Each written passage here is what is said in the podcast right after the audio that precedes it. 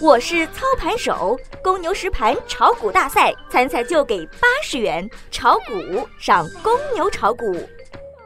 小白收评：量能持久力差，盘跳水队再次出动。欢迎关注微信公众号“小白炒股学堂”，了解更多股市行情和投资信息。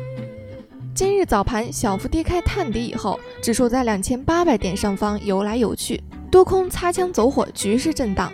中午收盘未能翻红。下午再战，惯性下探后，深圳国资概念打破了午睡的宁静，钢铁股和军工股也被吵醒，加入反哺大军，但是量能依然不足，尾盘跳水队再次到位。截至下午收盘，沪指报收两千八百二十一点零五点，跌一点三九点，跌幅零点零五个百分比，两千七百八十点拿掉了大盘的一血，虽然看似只捅破了一点儿，但实际已经预示着好转的兆头。创业板从低位拉上来三个点收涨的 V 型走势，只想说一句好久不见。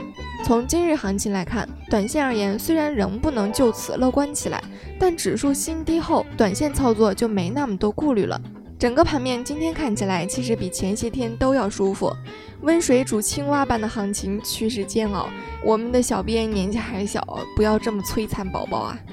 目前市场想要出现反弹，最大的一个条件就是量能。大盘连一千六百亿的成交量都不给我，我怎么保家卫国？另一方面来说，经济数据的好转也是一颗大力丸。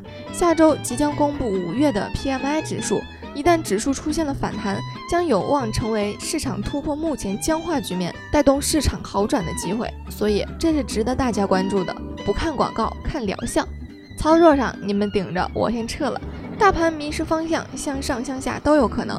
这是一场猜大猜小的游戏，谨慎操作，多看少动，是我一直强调的。打不过的敌人就是朋友，品茶看看热闹也未尝不可。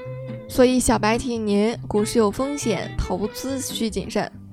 欢迎您关注微信公众号“小白炒股学堂”，了解更多股市内容。